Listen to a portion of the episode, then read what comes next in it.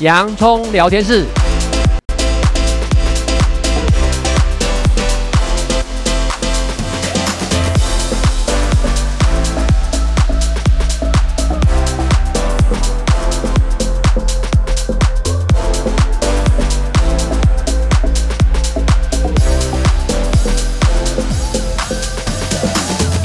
这里是洋葱聊天室，人生如洋葱，要勇敢小心的剥，不怕掉眼泪，从挑战中让生命更璀璨，陪你度过生命大小事。我是洋葱茶医师，我是魏兆文老师。嗯，现在已经一月中旬，今年的过年来的特别快。是，好，下个礼拜呢就开始逐步的进入了农历的放假。哈，讲到农历的这种放假啦，这种大概都差不多，至少有呢一个礼拜时间比平常假日时间更长哈。那有一个呢，我们常常会碰到呢，在农历放假之前，其实呢有一个在身心科常见的困扰，就是呢大家要团聚，我们四三代同堂或四代同堂。都有可能啊，这样子。那之前其实呢，大家不知道有没有注意到，之前有一个媒体报道，在台南呢新楼医院呢，他们有一个社区健康中心，还有呢东光社区发展协会，我会把它念出来，是因为他们真的是一个值得我们去仿效的一些社区单位哈。那以及有幼稚园哈。那他们呢？那时候就庆祝一些，比如说父亲节啊，或长辈节啊等等这些。那爸爸妈妈，我看到新闻上面，我会觉得真的好感动哦，因为他爸爸妈妈就会带着孩子，然后呢陪着阿公阿嬷哦，三代同堂就一起玩，玩什么？玩一些黏土啊等等这种 DIY。你看动手又动脑嘛。那小朋友呢？这个时候呢，也会帮阿公阿妈啊捶捶背啊，然后大家都很开心，可以去想象那个画面，真的呢，其实是我们在追求三代同堂的一个画面。三代同堂不一定说我一定要住在一起嘛，好、嗯、这样，但是有一个共同的一个活动时间哈，这样对呢三代绝对是加分的啊。那在那个时候呢，我就看到那照片上面呢，他有感受到呢那种孩子天真温暖的这种笑容，那长辈们更是。笑得呢合不拢嘴，非常开心。好，这样。那针对呢这种呢，其实台湾因为少子化啦，这样子很多一些社会人口结构的在改变。那杨医师针对这种新三代同堂，那你在临床上有没有什么一些发现呢？好，我们今天来谈一谈这个东西了哈，因为我自己本身也是台湾老人的精神科专科医师，然后长照医学的专科医师。也是台湾，也是华人情感教育发展协会的理事长。那我觉得看到这个新闻呢，当然呢有百感交集，然后，因为我们确实在临床上面，尤其像现在人都很长寿，然后，那如果适当的话呢，怎么样？尤其东方人是从比较蛮重视家庭关系的。那我们如果说怎么样能够产生一些适当的三代啊良好的互动。它确实是一个在生活上面有蛮不错的一个激荡跟交流。那我们先看看台湾的一些现象啊，哈，其实呢，在台湾呢有很多呢，比如说父母亲呢是双薪家庭，那他要去上班，那小孩子要怎么办呢？那其实如果说长辈，第就更长的长辈，如果说身体健康还活力十足。孩子还小的时候呢，请长辈呢来帮忙带小孩呢。其实我们从优点来看，是看有几个好处了哦。第一个呢，它是很现实的讲，能够有效的一个降低呢育儿的支出。第二个呢，大与其托付呢保姆或托育机构，还不如交由自己的亲人，可能比较放心。当然呢，心有余力呢，祖父母呢帮忙照顾孙子女呢，可以丰富退休的生活，保持适当的活力。第四个，对年幼的孩子而言呢，有熟悉稳定的照顾者跟环境，他就不需要重新适应。第五个呢，祖父母呢代为照顾孙子女，往往使那种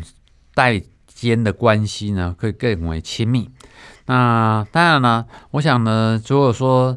有些父母亲年轻的时候忙于工作，没太多时间陪伴孩子，借由帮忙带孙的过程，他反而可以重新拉近跟子女的距离，这是我们可以看见到的好处哦。好处这有时候呢，想象很美好，现实呢很，现实呢可能有一段差距啊。那因为其实呢，是不是由长辈呢来带呢？呃，就是孙辈这些，我觉得还是因时因地来质疑啦。嗯，最重要的是你要看呢，长辈呢他的一些身心状况、体力嘛，而且他的意愿，我觉得蛮重要。嗯，但有时候长辈的意愿呢，呃，他会觉得有时候很累，但又不好意思说。嗯，所以其实我们在临床上真的也不乏看到，就是长辈呢。不该不知道该怎么拒绝哈，拒绝呢带这些孙辈，然后呢来求助杨医师，希望杨医师能够帮他们讲讲好话。这个其实也是蛮有意思，因为呢你反而呢关系更亲近啊，那种的界限相对就会比较模糊。那比较模糊之下，有时候呢讲讲什么话等等都很害怕破坏关系。但是呢，如果呢你没有注意到这种的关系的这种负面。其实滴水可穿石，就会影响到很多的一些，造成一些情绪障碍的蛮多哈。那所以呢，是不是有家长来带孩子？这个真的是非常非常重要的问题啊！那当然呢，这件事的决定于在一开始夫妻之间呢，自己是不是要评估？其实我觉得不妨就列出优点、缺点嘛，啊，这样子把它列出来。那实在是因为呢，每一次在讲到教养问题的时候，我们临床上看过太多太多，因为养育观念的不同，这个合理嘛？因为环境不同，所以呢，你在整个成长过程的一个经验值，或者被教育的一些呢。这会有一些非常大的落差，而且像现在以台湾来讲，每一年呢，精神健康基金会呃每两年做精神健康调查，发现呢有一个明显，就个人价值会越来越高。个人价值越来越高，就代表说自己呢，哎，会觉得自己是越来越呃是有意义的等等这些。所以在这个情况之下，其实长辈呢有时候就不知道该如何去拒绝哦教养孩子这样子，所以呢，呃，就会造成呢这个两代之间的一些冲突，因而造成失眠、情绪障碍的真的呢不少数。所以呢，杨医师有没有简单先提醒一下，如果你真的决定要带或不带，该注意的事情。好的，其实根据有一些国内外啊、国际间的一些专家研究讨论呢，我想我们建议呢，比如说祖父母啦和父母如果要共同教养下一代，可能有几个原则要先掌握一下哦。第一个呢，要清楚去认知，父母呢才是孩子的主要管教者，那态度观念一致很重要。所以第二个呢，不要陷入那权力争夺的情绪。丧失的理性的思考，这人性哦很难免哦。有时候呢，更长辈的人说不定会觉得说，哇，我们可能走过的桥呢，比你吃过的盐还多哦。那记得呢，我们刚刚的原则，父母才是孩子的主要管教者，这很重要。那不是在做拔河比赛哈。那第三个呢，抓养抓紧呢教养的大方向就好，千万不要在细节上呢斤斤计较。那第四个呢，不要太太快呢，跳进谁说的对，谁做的对，或者谁说的错，谁做的错的框框里面，因为可能不同角度呢，不同的成长过程呢，也许有一些不同的看法。那再来呢，这个要提出教养的要求的时候，先想想自己是否持续一致的能够做到。那我想，我们可能这是呢，两代呢，祖父母跟父母要共同教养下一代的时候，先掌握的几个很重要的原则。嗯，所以呢，其实刚刚杨医师提出这些原则，真的，我们老实讲，知易行难哦。每次讲到教养的时候，我就会想到呢，阿德勒。那阿德勒呢，心理大师讲的一句话说：幸运的人一生呢是被童年治愈，不幸的人一生都在治疗童年。哦，这真的，其实在我们临床上会看到这一句话的经典呢之之处，就是在于教养这一部分。那至于呢，还有一些我们可以被参考一些像我们呢比较邻近国家日本的一些做法等等呢。在上一段呢，我们有提到，因为已经快接近农历春节嘛，那大家呢都会有一些团聚的一些日子。那团聚日子里面，其实呢，因为情感上的一些可能是因为婚姻关系而形成的一个呢所谓的姻亲关系啊，这样子，那就会有一些呢呃血缘，可能有血缘，可能有非血缘的这些亲戚会结合在一起啊。嗯、那通常一般呢，可能在农历的时候会有一些不同的话题。那我们在呢临床上面会碰到碰到农历的时候呢，其实很多人呢来这地方求诊和一些情绪障碍或者睡不好啊等等，大概都会跟教养有关呢、啊。那我知道之前杨医师曾经呢有受过呢专访，在讨论到日本呢有一个说法叫做一碗汤不会凉掉的距离，他的描述就是在描述说我们跟长辈之间最好呢不要在同一个屋檐下，但呢也不要离开太远，嗯、这个意思嘛。嗯嗯嗯嗯，这很实际话讲哈，像呢我跟魏老师呢，我们呢在一个家庭，然后呢这个我们呢。所谓新三代同堂的观念呢，我们跟自己的父母亲呢，呃，双方的父母亲呢，都各自是距离一个捷运站的距离哈。那这个呢，其实呢是在一个适当的距离之内。那我们刚刚提到呢，像日本人他们有一个名词叫做一碗汤不会冷掉的适当距离，也就是说呢，我们不要住在一个屋檐下，然后呢保持适当的距离，互相呢又可以照顾提携哈。我们举举例子给你听听看哈。比如说呢，这个小明呢，在儿子出生以后呢，一家三口呢，本来先住进太太的娘家，那请岳母呢帮忙照顾孩子。但是呢，岳母呢对生活各方面的规矩要求呢，经常耳提面命要如何教养儿子，哦，让这个小明呢觉得好紧绷，经常呢下班回到家门口呢还不想进门哦。那小明跟妻子讨论以后，决定搬回家住。改由岳母呢白天往返照顾，但是这样子呢舟车劳顿呢，岳母换岳母呢不堪负荷，所以第二个孩子出生以前呢，举家呢他就搬到离岳母家一个街道附近的社区，这样的好处就是呢方便彼此照顾，但是却又有保有喘息的私人空间，那这样的距离呢就舒服多了。所以我们简单讲呢，就是说不同家庭背景的人要同住一个屋檐下。夫妻之间磨合都不容易了，加上孩子的教养问题，情况更为复杂。建议，所以良心的建议，如果能力许可的话，尽量不要住在一个屋檐下，反而更有助于情感的维系哟。另外呢，我们可以再提一提别的例子，比如说呢，我们有一个叫小林啊，那他呢婚后以后呢跟公婆同住，那虽然呢长辈呢代为照顾孩子是很方便。但是公婆让孩子几乎无限畅饮他的饮料啦，哦，吃饭呢配卡通啦，啊，这一些呢会让家里呢一肚子气。那再加上自己呢本来也有许多生活习惯的差异，所以呢他就数数呢说啊，我觉得自己常常处在压力锅当中呢，随时会爆炸。所以他搬到邻近的社区分开以后呢，白天还是由公婆照顾孩子，然后呢和公婆一起吃晚饭。但是接着就回到自己的家，这时候呢，保持着适当的安全距离，然后呢，不是在一个同一个屋檐下，关系呢，反而呢就会比较融洽。哦，那所以回头想想呢，几乎都只是生活的琐事，没有呢所谓的对与错，但往往呢住在一起就比较没有冲缓冲的空间，累积的不满情绪就会无限放大，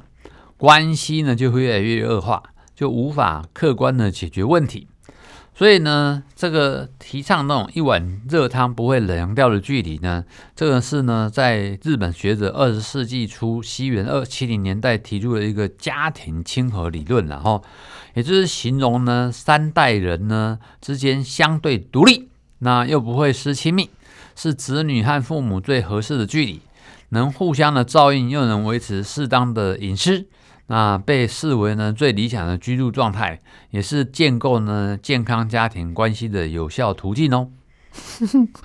还是听起来我会觉得呢，真的是知易行难。我们当然都希望能够如此啊，这样子，因为毕竟呢，呃，我们这一代应该算是第一代三明治世代啊，这样子。因为呢，上面呢父母其实呢相对来讲，大概呢都是蛮健康的哈。那下一代呢，其实呢，我们以我们来讲，小孩子大概都二十几岁了啊，这样子多数了哈。那有一些可能还十几岁都有可能。那其实我们这一代三明治。识世代，在我们这世代，我记得之前呢有一个周刊报道，我们这个世代其实呢，相对现在是社会呢，好像比较是属于白领阶级的时代，这样子。对，那相对呢，可能经济掌握度比较高一点点。或许新三代同堂这个概念啊，就三明治这个概念还没有那么压迫性啊。总而言之，很现实的说，这个经济因素才是真正决定我们自己是不是能够有一碗汤距离的这样子的美好的建构。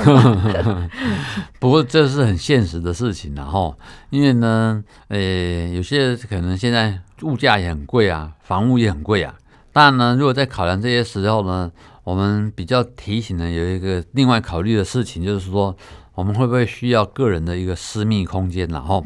那因为考量到老中青的生活习惯啊、作息啦、啊、需求差异性，那又考虑到经济的因素，所以呢，有时候我们可以建议呢，现在也有人规划这种复合式的弹性空间，来应应呢家里面呢每个人不同的生活需要。比如说同住在一起的一家人，最大的这种不同呢，多数在生活作息的时间表。比如说呢，长辈通常会早睡早起，而年轻人在结束一天工作以后呢，夜生活才正要开始。然后，比如说夫妻两头呢，工作了了回到家，跟长辈用过晚餐，小聊一会，就各自进入到不同的空间休息了。那这时候，如果能够适当在空间条件有限的情况之下，贴心的规划一个地方呢，半开放空间，年轻人可以在这个场域呢，比如说看个电影啊，喝些小酒啦，舒压放松啊，不影响其他人的作息。那这时候呢，日间可以开开场，让整体的开放空间更加的宽敞舒心，或者是在我们在整体空间有限的情况之下，可以考虑设计的时间和空间方法，让大家可以彼此共同的运用相处。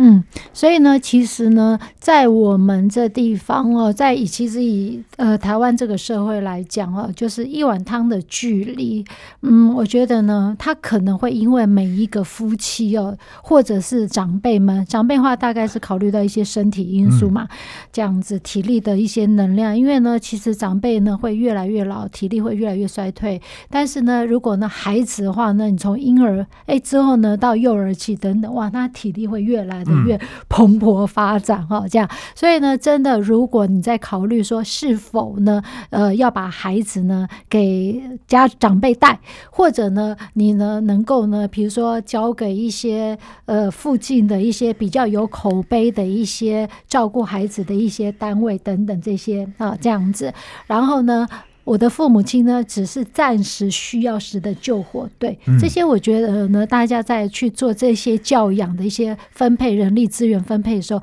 都可能稍微要多注意一下哈。东方人呢，其实真的是非常注重家庭，按照这种生命周期来看哦，三代生活势必一个是必然要面临的一个课题啊。